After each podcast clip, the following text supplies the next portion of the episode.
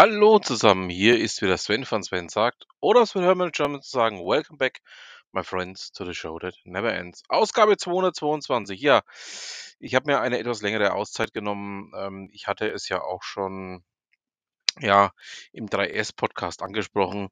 Mir ging es einige Zeit nicht ganz so gut, ähm, unter anderem auch wegen der Ukraine-Geschichte und einigen anderen Themen, die ich auch privat so hatte. Ja, aber jetzt sind wir wieder da, würde sagen, fangen wir gleich mal an.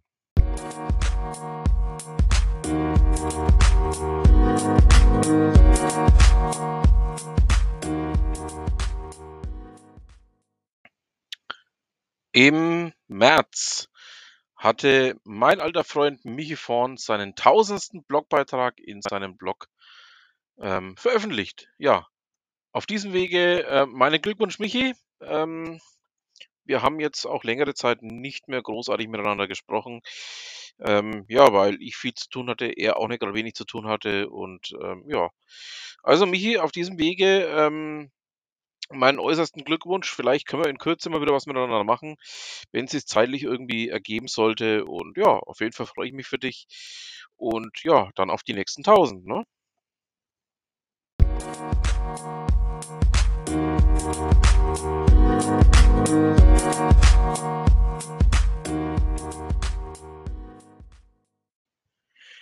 Jetzt kommt ein Beitrag, ähm, den ich eigentlich im Februar schon im Auge hatte. Ähm, er stammt aus dem Wortwald-Blog und es geht um das leise Sterben der Brauereien.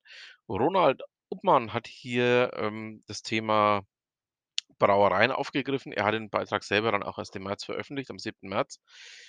Ähm, ich war eigentlich, ja, begeistert von dem Beitrag, auch von dem, äh, was in dem Beitrag genannt wird, nämlich das leise Sterben der fränkischen Brauereikunst. Ähm, es ist ja hier nicht so, ähm, dass hier viel Industriebrauereien sind, sondern bei uns hier wird noch mittelständisch gebraut. Wir haben ganz viele kleine und mittlere Brauereien. Ähm, natürlich gibt es auch die wenigen großen Ausnahmen.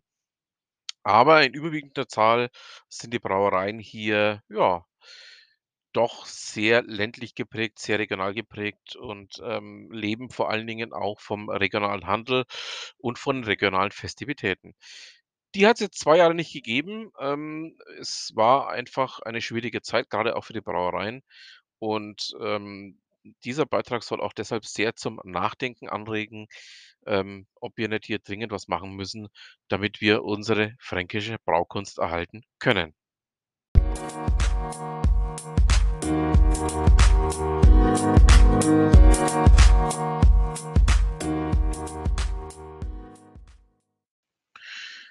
Ihr wisst ja, ähm, ja, es gibt einen ganz festen Bestandteil hier in meinem kleinen Podcast. Wir schauen nun zu Ute Mündlein. Es gibt Neuigkeiten von ihr. Es gibt neue Beiträge, ähm, die ich euch sehr, sehr gerne vorstellen möchte. Ja, in dem Fall hier geht's um den Wald vor lauter Bäumen wiedersehen. Ähm, sie holt hier die Geschichte von Elisa Bouffier heraus. Haus bauen, Kind zeugen, Wald neu anpflanzen und ähm, noch vieles andere mehr.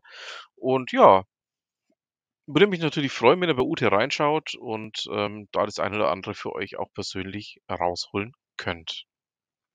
Damit haben wir es dann auch für diese Ausgabe. Ich bedanke mich fürs Zuhören. Ja, ich wünsche noch eine schöne Restwoche, ein schönes Restwochenende, wenn ihr mir zuhört und würde mich auch freuen, wenn wir uns bei der 223 wieder hören. Dann bleibt mir auch nur noch zu sagen, was immer Sie machen, Machen Sie es gut.